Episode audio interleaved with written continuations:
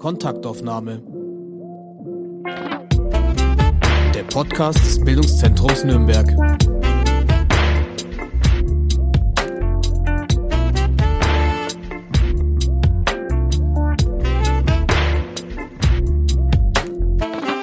Herzlich willkommen, Nadja Benewitz. Schön, dass wir uns unterhalten. Schön, Sie über den Bildschirm zu sehen. Herzlich willkommen bei unserer Kontaktaufnahme, dem Podcast des Bildungszentrums. Ich darf Sie mit einigen wenigen Sätzen vorstellen. Sie sind Historikerin und wissenschaftliche Mitarbeiterin an der Friedrich-Alexander-Universität in Erlangen-Nürnberg am Lehrstuhl für Didaktik der Geschichte. Zudem sind Sie freiberuflich im Bereich der Erwachsenenbildung mit dem Schwerpunkt historische Frauen- und Geschlechterforschung tätig, und zwar nicht nur in Nürnberg, sondern auch gerne immer unterwegs und am liebsten in Italien. Ihr Schwerpunkt liegt auf der Erforschung der Frauen- und Geschlechtergeschichte, insbesondere für das späte Mittelalter, die Reformzeit und das 19. und 20. Jahrhundert. Ja, schön Sie zu sehen, Frau Benewitz. Wer ist Ihre persönliche Heldin? Hm, also in historischer Perspektive wäre es in jedem Fall Christine de Pizan, eine gebürtige Venezianerin, die aber in Frankreich am Pariser Hof zu Beginn des 15. Jahrhunderts groß geworden ist und die erste professionelle Schriftstellerin in der Geschichte war und für die neue Frauenbewegung auch bedeutsam wurde durch ihr dann neu herausgegebenes Buch, das Buch von der Stadt der Frauen, 1405 erschienen und bedeutsam oder meine Heldin ist sie auch deshalb, weil sie auch glorreiche, vorbildhafte Frauen aus der Geschichte präsentiert hat und insofern natürlich auch schon eine Form von Frauengeschichte praktiziert hat. Also das wäre so in historischer Perspektive, aber ich habe natürlich auch noch aktuelle Heldinnen und hm, wenn ich da so nachdenke, dann wären es Kapitäninnen.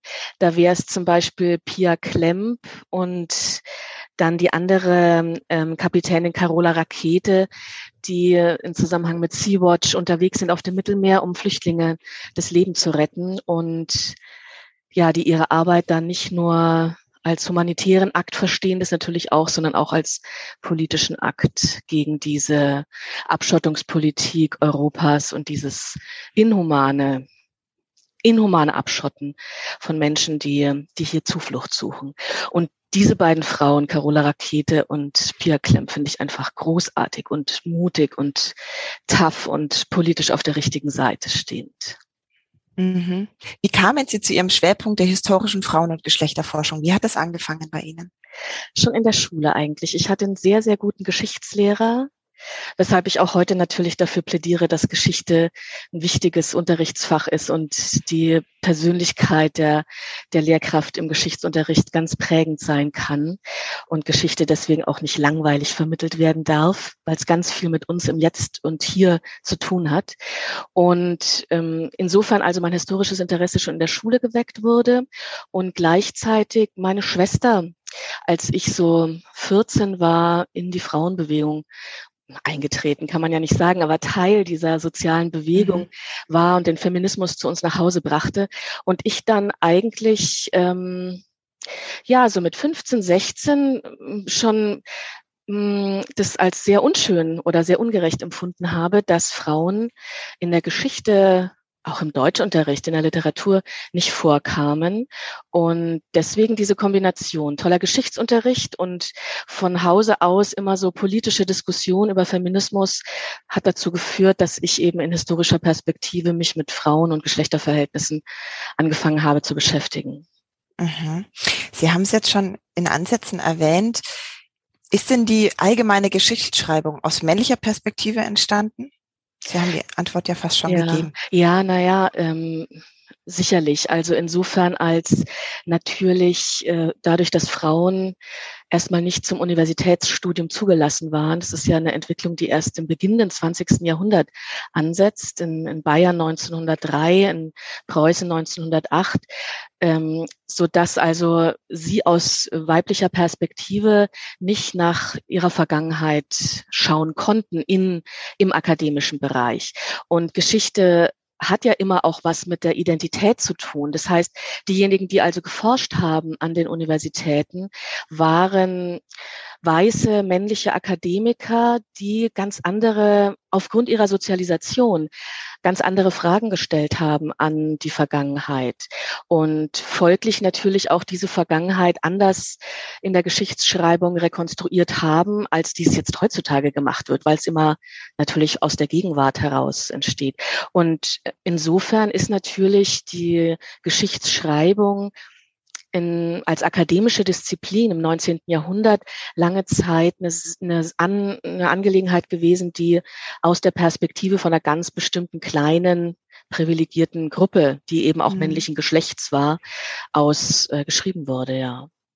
Insofern mhm. würde ich das bejahen und es mussten dann natürlich viele andere gesellschaftspolitische Prozesse auch in, in, in die Gänge gebracht werden, damit da eine Perspektiverweiterung erfolgte. Mhm.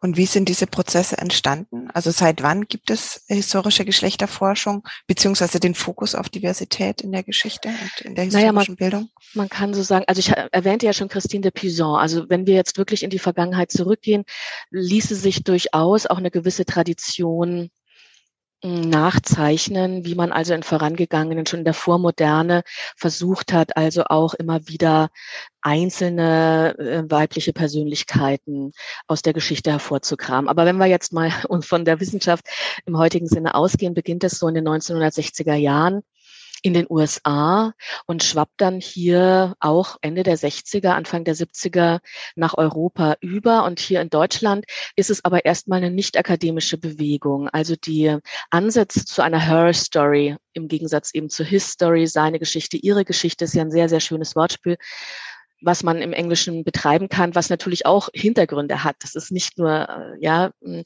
fiktionales Wortspiel, sondern ist tatsächlich seine Geschichte und die Forderung nun nach ihrer Geschichte. Also kommt von außerhalb der Universitäten, wird dann aber hineingetragen ziemlich bald. Fakt ist aber, dass natürlich so die, die ersten wirklich ähm, großen Historikerinnen, die dann auch eine akademische Laufbahn zum Glück gemacht haben, dass viele von ihnen, wenn nicht sogar die meisten, das müsste man biografisch jetzt nochmal erkunden, auch ihre Wurzeln haben in diesen feministischen Diskussionen und Auseinandersetzungen der 70er und 80er Jahre. So dass also dieser dieser Blick oder diese Erkenntnis von der Notwendigkeit einer Veränderung von Geschichtsschreibung, also auch bei Ihnen im politischen liegt, sich dann aber natürlich wissenschaftlich ähm, weiterentwickelt hat, ja, oder weiterentwickelt, verändert hat natürlich. Mhm. Sie forschen ganz viel ähm, an Nürnberger Persönlichkeiten, Nürnberger Frauen. Sie sind aber auch häufig in Italien und äh, bringen eine ganz große Leidenschaft für dieses Land mit und auch für den Schwerpunkt äh, Frauen im italienischen Widerstand. Woher kommt das? Also meine Eltern sind nach Italien gezogen, als ich zehn Jahre alt war. Und so bin ich also dort viele Jahre aufgewachsen und sozialisiert worden und gerade auch diese wichtige Phase der Pubertät. Und dann sind wir wieder zurückgegangen. Meine Schwester hatte das Glück, die sind, war schon älter. Sie ähm, ist dann quasi in Italien geblieben und lebt seitdem dort.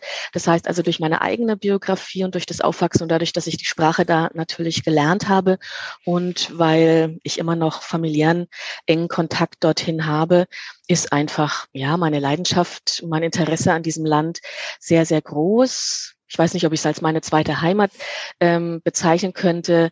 Ähm, ja, vielleicht schon. Also es ist, ist schon ein Land, das mich sehr, sehr stark anzieht. Und insofern ist natürlich naheliegend, das auch beruflich in irgendeiner Art und Weise mitzunehmen. Also diese Kombination von Italien und Geschichte, gerade italienische reiche Geschichte, reichhaltige Geschichte, äh, bringt es natürlich mit sich.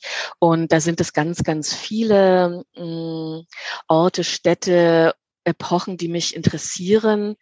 Aber eine ist natürlich, was auch hier die deutsche Geschichte anbelangt, die Zeit von Nationalsozialismus und Faschismus und auch die, die ja, Vernetzungen, die es natürlich zwischen den beiden Ländern in dieser Zeit gab, zunächst als Verbündete und dann aber besetzt Deutschland, Italien 1943 und dann beginnt eigentlich eben eine große Widerstandsbewegung der Resistenza gegen diese deutsche Besatzung. Es gab natürlich auch schon in den Jahrzehnten zuvor, Italien war ja schon seit 1922 unter faschistischer Diktatur viele Menschen, Frauen und Männer, die im Widerstand tätig waren, die in die ins Exil gingen oder in die Verbannung geschickt worden sind oder in den Gefängnissen saßen oder eben gelang es ihnen auch noch in der Illegalität gegen die Faschisten zu arbeiten. Aber gerade 1943, als dann Mussolini gestürzt wird, und die Bevölkerung an und für sich denkt, jetzt ist der Krieg für Italien vorbei, man kann jetzt austreten, es wird ein Waffenstillstandsabkommen mit den Alliierten ähm, abgeschlossen und dann das Land eben besetzt wird von den Deutschen und hier eigentlich eine Terrorherrschaft äh, installieren, kann man sagen, immer noch in, in Kollaboration mit den italienischen Faschisten, die eben weiterhin festhalten an Mussolini. Ähm, da beginnt dann eigentlich diese große Bewegung der Resistenza.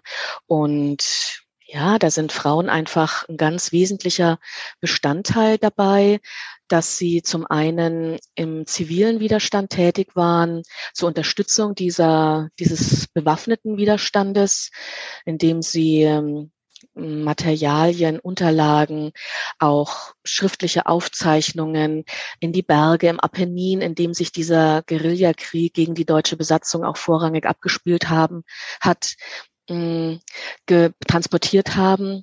Also ich spreche von schriftlichen Unterlagen, weil das sind ja vielfach äh, sehr junge Menschen, die die sich also verweigern, weiterhin mit Deutschland Krieg zu führen und deswegen ähm, sich zurückziehen in die Berge, um diese Resistenz, diese Widerstandsbewegung zu beginnen, die politisch ungeschult sind und die auch nach zwei Jahrzehnten faschistischer Schulung natürlich geprägt sind von dieser Ideologie, weshalb diese Resistenz also nicht nur eine bewaffnete Widerstandsbewegung war gegen den Besatzer und, und gegen die Nazis, sondern auch eine Widerstandsbewegung war zur Schulung, zur Aufklärung, also ein Kampf für Bildung, ein Kampf für das Frauenwahlrecht, was Frauen bis dato in Italien noch gar nicht besessen haben.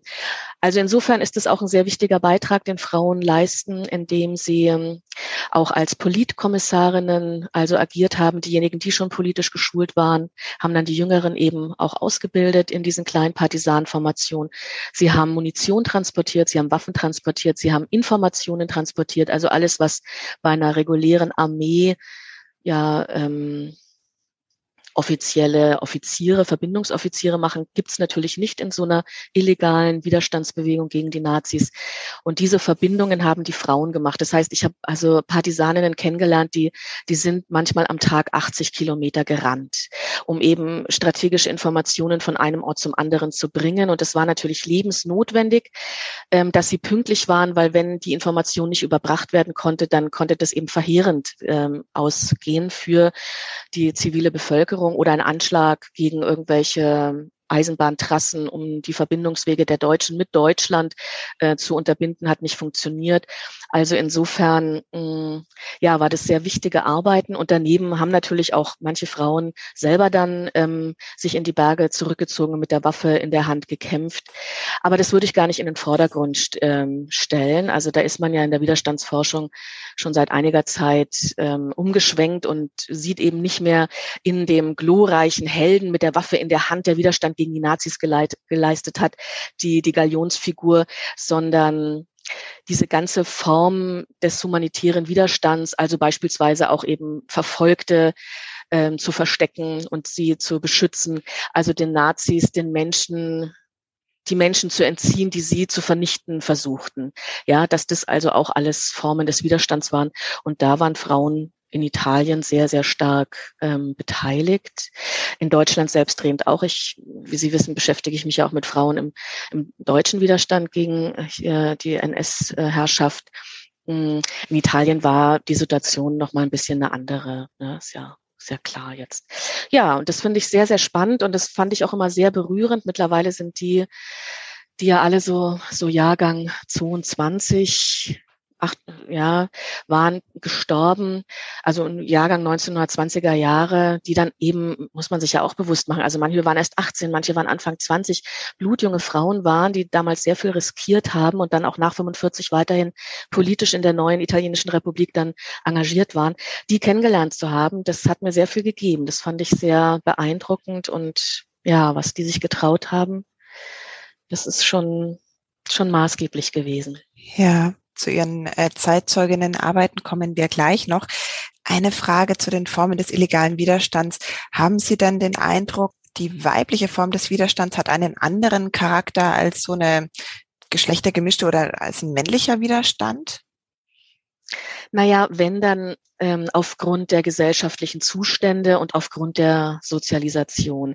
Also die Partisanen, die ich kennenlernte, die dann auch wirklich mit der Waffe in der Hand gekämpft haben, haben auch immer wieder betont, dass sie eine Abscheu gegenüber diesem Gerät hatten und das nicht gerne benutzt haben. Sie sind nicht so erzogen worden. Das war natürlich ein wahnsinniger Schritt in so einem katholischen Land, äh, wie Italien es war und eben nach zwei Jahrzehnten faschistischer Indoktrination als Frau dann zu so einem brutalen Mittel greifen zu müssen. Also insofern würde ich sagen, ja, der, sie haben sich anders verhalten aufgrund der der Verhältnisse aufgrund ihrer eigenen Erziehung und Prägung und auch aufgrund von Notwendigkeiten. Also als 43 eben Deutschland, Italien besetzt, wollen sie sämtliche junge Männer weiterhin rekrutieren für die nationalsozialistische und faschistische Armee, die ja weitergekämpft haben, wie wir wissen. Und das heißt, die jungen Männer, die sich dem entziehen wollten, die mussten fliehen. Ansonsten wären sie deportiert worden nach Deutschland zur Zwangsarbeit, was viele, viele nicht überlebt haben. Und deswegen sind sie geflohen in die Berge, währenddessen die Frauen nicht gesucht worden sind von den deutschen Besatzern. Das heißt, die konnten weiterhin legal in ihren Städten und Dörfern leben. Und das das heißt, wenn Sie sich dem Widerstand angeschlossen haben, dann haben Sie das freiwillig gemacht. Dann war das bei manchen eine politische Entscheidung, weil sie eben schon politisch geprägt waren. Bei manchen war es auch eine Entscheidung, weil sie wussten, oh, mein Bruder sitzt da, mein Cousin oder mein Verlobter. Und deswegen unterstütze ich natürlich diese Bewegung. Also unterschiedliche Motivationen, aber es war an und für sich dann immer eine sehr freiwillige, bewusste Entscheidung, die diese jungen Frauen getroffen haben und natürlich auch ältere. Mhm. Und wie wichtig war dann dabei die Idee der Solidarität untereinander? Ganz stark. Also gerade auch eben 43 im September wird das Waffenstillstandsabkommen bekannt gemacht und die Deutschen, die ohnehin schon Italien misstrauten, hatten schon die Pläne zur Besetzung des Landes in der Tasche.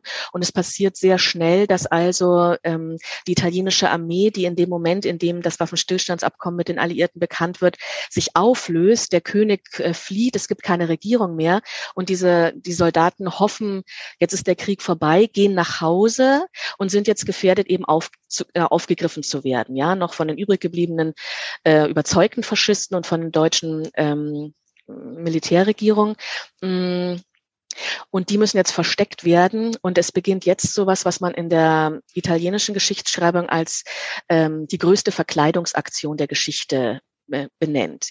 Das heißt, Frauen haben sich diese jungen Männer geschnappt und haben sie verkleidet. Sie haben die, die Armee ähm, Uniform verbrannt. Sie haben auch die Waffen versteckt oder vielleicht sogar vernichtet und haben sie neu eingekleidet und haben sie natürlich versorgt mit Lebensmitteln und haben sie dann auf dem Weg nach Hause. Ja, es waren ja viele, die jetzt im Norden waren und eigentlich in Sizilien lebten und haben sie nach Hause geschickt. Und ähm, wir wissen von dieser größten Verkleidungsaktion, was natürlich eben überhaupt nichts Organisiertes war, ja, sondern eine spontane Form der Solidarität von Historikerinnen, die in den 80er Jahren viele dieser Frauen interviewt haben und dadurch natürlich natürlich eben zum Glück diese Geschichte hm, heute noch präsent äh, macht ähm, und haben diese Frauen interviewt, die erzählt haben, ich habe mir doch gedacht, mein eigener Junge ist jetzt auch irgendwo und ich freue mich doch, wenn es da auch eine Frau gibt, eine Mutter oder eine Familie, die ihn unterstützt und dafür sorgt, dass der eben nicht deportiert wird, sondern sich irgendwo in den Bergen verstecken kann oder nach Hause auf den Weg machen kann. Insofern natürlich war es eine große Solidarität, die jetzt ähm, erstmal gar nicht so groß politisch ähm, motiviert oder organisiert war, sondern auch erstmal spontan aus einem humanitären Verständnis heraus. Ja. Lassen Sie uns einmal in die Gegenwart springen. Sie haben äh, Carola Rakete als so mutige Heldin, Aktivistin erwähnt. Ähm, als Historikerin haben Sie nicht selten auch schon vor PolitikerInnen referiert, um für Geschlechtergerechtigkeit zu mobilisieren, um aus Ihren Erkenntnissen in der Frauenforschung zu berichten. Sehen Sie sich denn hier auch als Übermittlerin vergangener Zeiten? Naja, in erster Linie. Also gar nicht, um jetzt ähm, aktuelle Handlungsoptionen für das Hier und Jetzt zu entwickeln, weil das sehe ich nicht als meine Aufgabe. Ja, das sollen Politikwissenschaftlerinnen oder Soziologinnen machen oder eben Politikerinnen, egal ob jetzt in Parteien oder auf der Straße, äh, sondern was ich machen kann, ist eben, wie sind denn früher wie haben denn, sind denn früher Auseinandersetzungen gelaufen? Wie, wo haben Auseinandersetzungen stattgefunden und wie haben sich Kämpfe entwickelt und welche Forderungen bestanden? Welche Missstände sind erkannt worden und warum? Also sowas kann ich aufzeigen, ja, wie, wie es eben zur, zur ersten Frauenbewegung im 19. Jahrhundert kam, was da für Forderungen aufgestellt worden sind, welche, welche mh, hm, Fehlentwicklungen die damaligen Frauen erkannten und wie dann das Frauenwahlrecht Wahlrecht beispielsweise durchgesetzt wurde oder wie zuvor Frauen dann endlich zugelassen worden sind als Parteimitglieder und auch politische Versammlungen äh, besuchen durften und dann in der Weimarer Zeit eben ihnen tatsächliche politische Rechte, wenn auch in eingeschränktem Maße zugesprochen worden sind oder wie es dann in der neuen Frauenbewegung ging, beziehungsweise was auch nach 45 so von offizieller Seite in den Parlamenten stattgefunden hat oder in den Gewerkschaften oder in den Kirchen, also innerhalb der Institutionen, was sich da getan hat und wie dann der Aufbruch in den 70er Jahren mit der neuen Frauenbewegung infolge der Studentenbewegung war. Ja klar, also sowas kann ich aufzeigen. Ähm, solche Vorträge, die ich durchaus gerne mache, das ist dann auf Einladung von ähm, Zusammenschlüssen von, von Frauen verschiedener Parteien, die so parteiübergreifend Veranstaltungen durchführen, vielleicht als Kick-off vor irgendwelchen Kommunal- oder Regionalwahlen. Mm, aber wenn dann eben aus dem Publikum ähm, von mir an mich die Frage gerichtet wird, ja, was sind denn jetzt so, was, was würden Sie uns denn jetzt raten? Wie kann man denn jetzt weitergehen?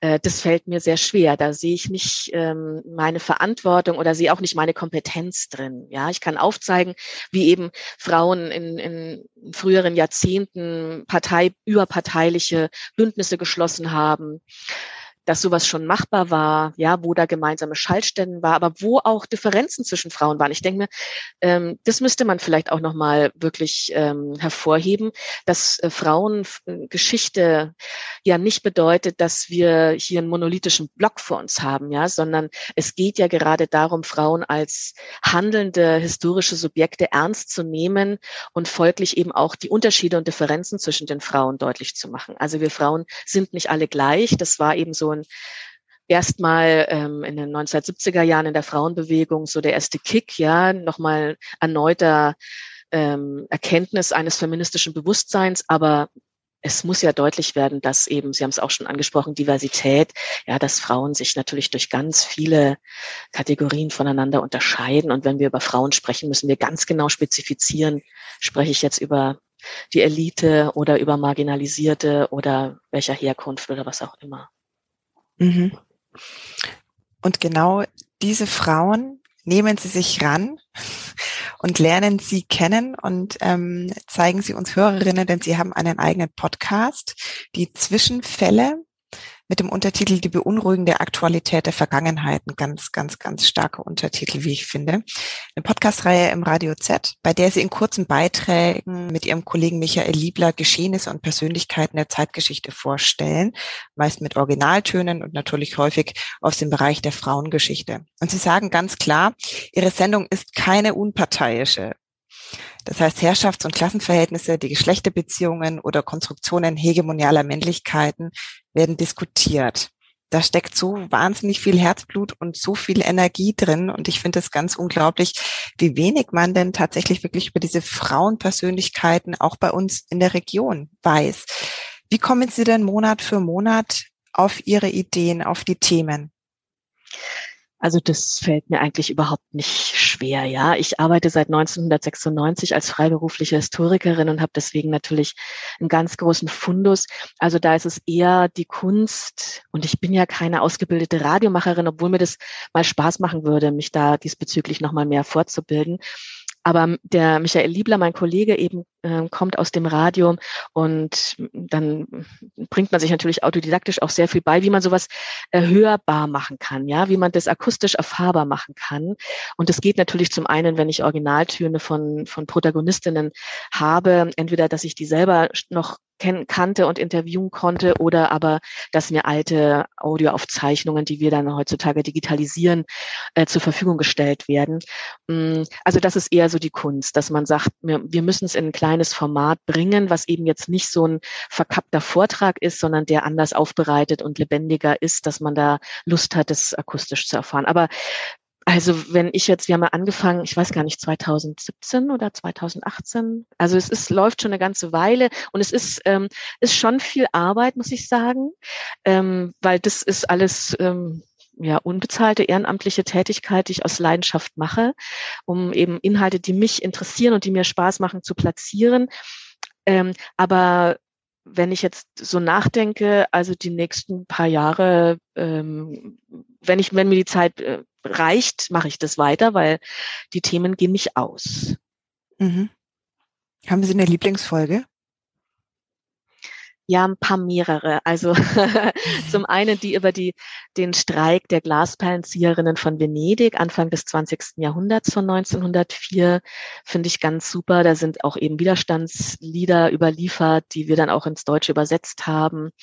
Also Italien oder Venedig im Speziellen ist ja berühmt für, für die Glasproduktion und ich glaube, alle, die mal nach Venedig gefahren sind, haben sich da irgendwas aus Glas äh, gekauft oder irgendwelche Ketten Armbänder und das Ganze lief natürlich schon im 19. Jahrhundert. Das war dann so bürgerlicher Nippes, also auch die Fransen, die man beispielsweise für bürgerliche Accessoire benötigte, ähm, ist alles so sehr weltberühmt und äh, unbekannt ist an und für sich, dass dahinter eine furchtbar schlecht bezahlte Frauenarbeit stand, eben die der Perlenaufzieherinnen und deren Lohn wirklich so schlecht war, dass ihnen 1904 der Kragen äh, geplatzt ist und sie eben sehr spektakuläre Aktionen gemacht haben in den venezianischen Gassen, um für mehr Lohn zu kämpfen. Und das war auch ein sehr erfolgreicher Streik, ja. Und also diese Sendung, glaube ich, ist mir ziemlich gut gelungen und dann auch die über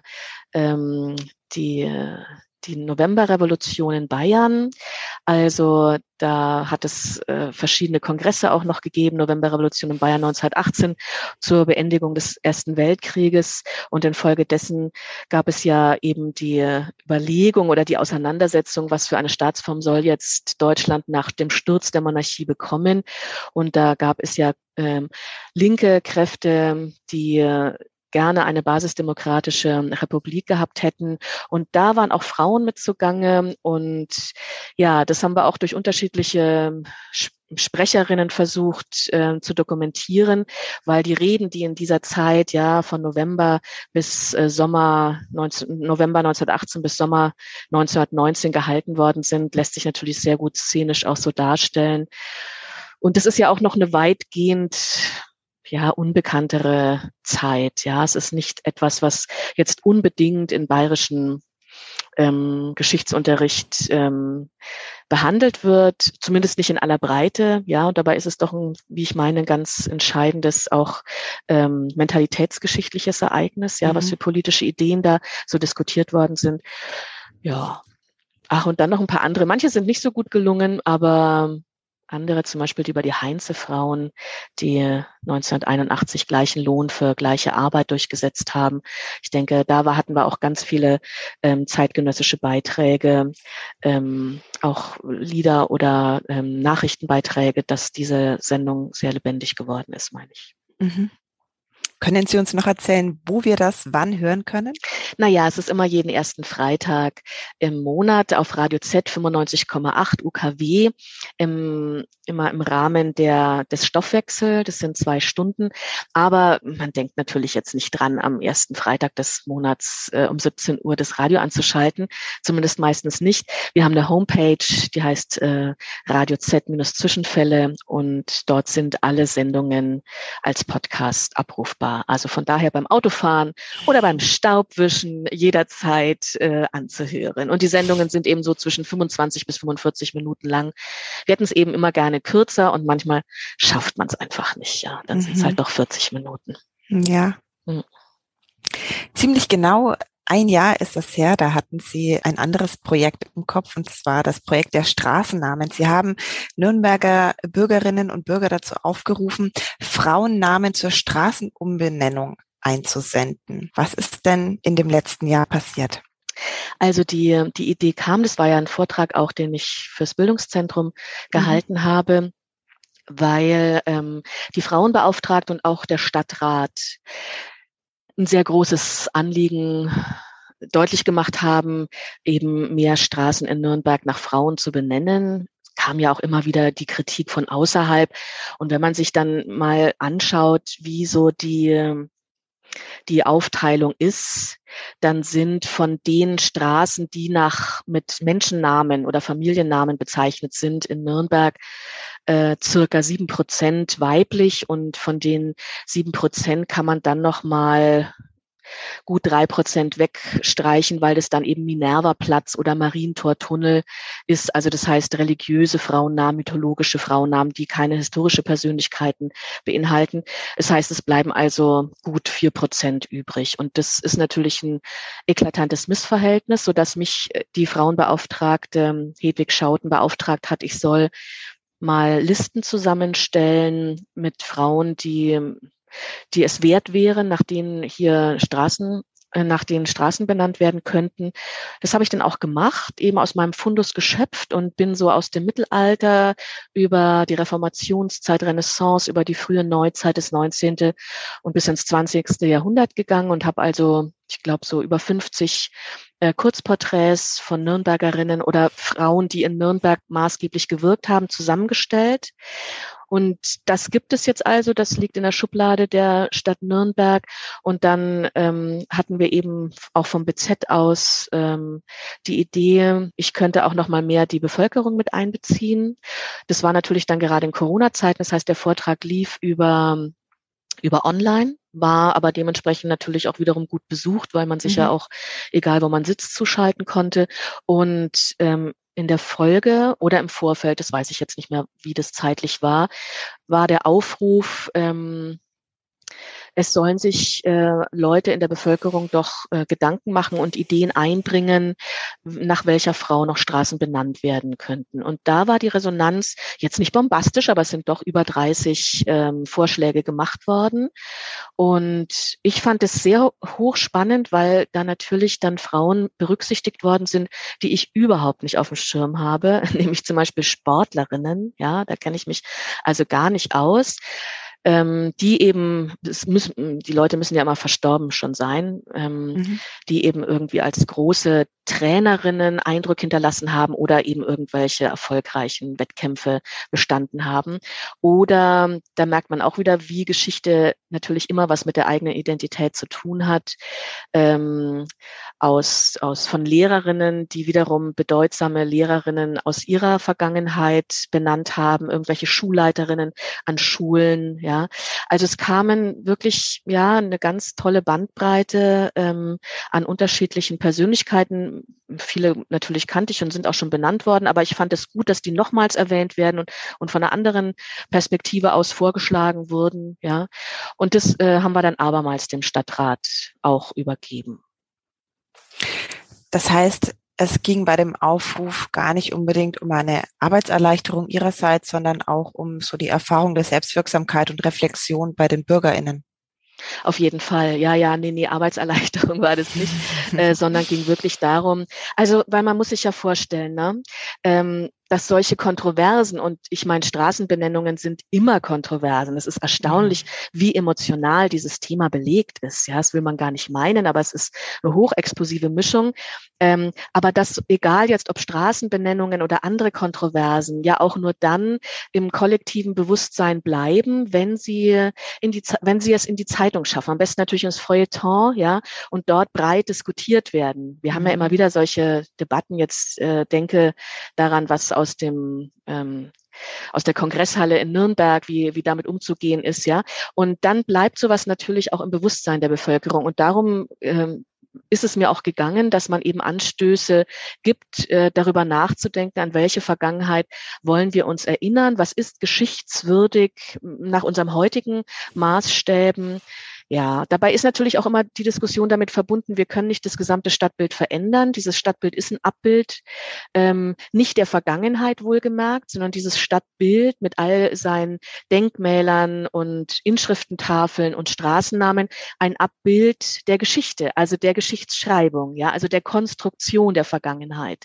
Mhm. Und da gibt es natürlich sehr kontroverse Ansätze. Darf ich da eingreifen oder verfälsche ich damit eben nicht ja, die, die Sicht mhm. der damaligen, die diese und jene Entscheidung getroffen haben? Oder vertrete ich die Position äh, zu sagen, unsere Sicht heute ist eine andere und damit Menschen sich auch wieder finden können in dieser Stadt, muss auch diese diese Erinnerung im Stadtbild diverser werden, ja, nicht nur weiblicher, sondern muss, müsste auch vielleicht andere Perspektiven, andere Personengruppen hm, mit hm, festhalten, ja. Mhm. Und da gibt es das eine Kontroverse, aber gerade in, in frauenpolitischer, feministischer ähm, Perspektive heraus wäre es wichtig, sowas auch immer wieder in die Öffentlichkeit zu bringen und deswegen also der Aufruf an die Bevölkerung. Und auch jetzt ein äh, Appell von uns beiden oder Ihnen an die Städte und an unsere Stadt, dieses Konzept auch nicht nur in der Schublade zu lassen, Straßen umzubenennen und die alten weißen Männer namentlich nicht allzu sehr dominieren zu lassen. Verraten Sie uns denn auch, welches Projekt Sie jetzt in, in diesem Jahr angehen werden? Oder ist das noch ein Geheimnis? Hm, nee, äh, nee, nee, äh, Geheimnis.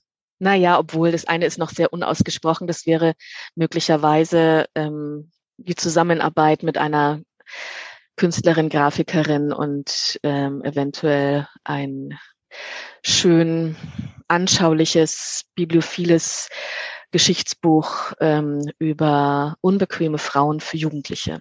Aber ich weiß noch nicht, ob ich dazu prädestiniert bin. Ja, ich bin bin ja in der Uni mit jungen Erwachsenen und in, in der freiberuflichen Tätigkeit mit Erwachsenen tätig. Also ich weiß noch nicht, ob mir das gelingen würde, aber ich sehe natürlich äh, das Bedürfnis junger Menschen, sich doch ähm, mit der Geschichte nochmal anders zu, zu nähern. Also das war vielleicht vor zwei Jahrzehnten, als wann habe ich angefangen? 1996, das ist ja jetzt auch schon wieder Vierteljahrhundert her, ja.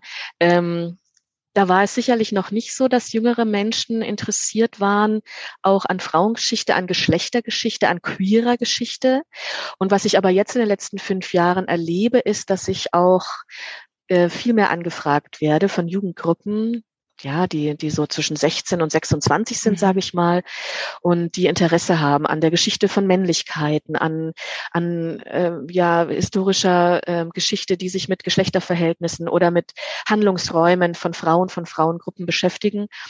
Und deswegen habe ich mir gedacht, wäre das vielleicht keine schlechte Sache, aber aber mal schauen, was daraus so wird. Ansonsten ist mein Alltagsgeschäft einfach sehr. Das Bildungszentrum will, fragt ständig an, die planen jetzt schon fürs zweite Halbjahr ja, 2022. und meine Reisen nach Italien möchte ich natürlich auch machen und dann die Universität, an der ich natürlich auch sehr gefordert bin. Ja. Mhm. Und haben Sie dann in all diesen, äh, zwischen all diesen Projekten und Anfragen auch Zeit, selbst noch was zu lernen? Also weil wir vom Bildungszentrum kommen, frage ich jetzt natürlich schon ganz gerne. Gibt es etwas, das Sie noch mal lernen möchten? Gerne lernen. Naja, also ich lerne täglich, muss ich sagen, ja. Und das ist mir auch sehr wichtig. Also ich merke das auch so an meiner Buchhändlerin, der Buchhändlerin meines Vertrauens. Ich bin eine Informationsleserin, nicht unbedingt eine Genussleserin. Also es muss für mich immer irgendwie was rausspringen, dass ich ein Stück weit klüger bin.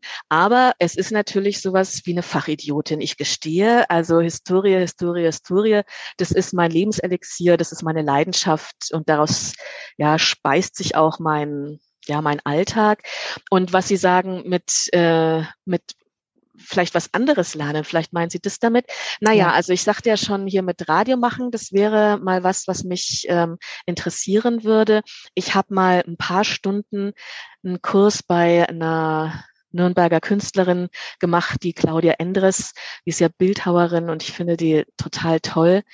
Und dafür bin ich aber nicht geeignet, ja. Also ich fand es schon auch interessant, um zu merken, wie wahnsinnig schwer Steinmetz Arbeit ist. Ich meine, ich spreche so oft über Kirchenbauten oder historische Architektur und äh, sage immer, was dahinter steckt. Und wenn man es persönlich mal an so einem Stein haut und schleift, merkt, was für wahnsinnige Arbeit es ist. Aber ich bin jetzt überhaupt nicht berufen zu sowas. Ja, deswegen jetzt nochmal was ganz anderes äh, lernen. Aktuell bin ich eigentlich sehr ausgelastet und zufrieden, muss ich sagen.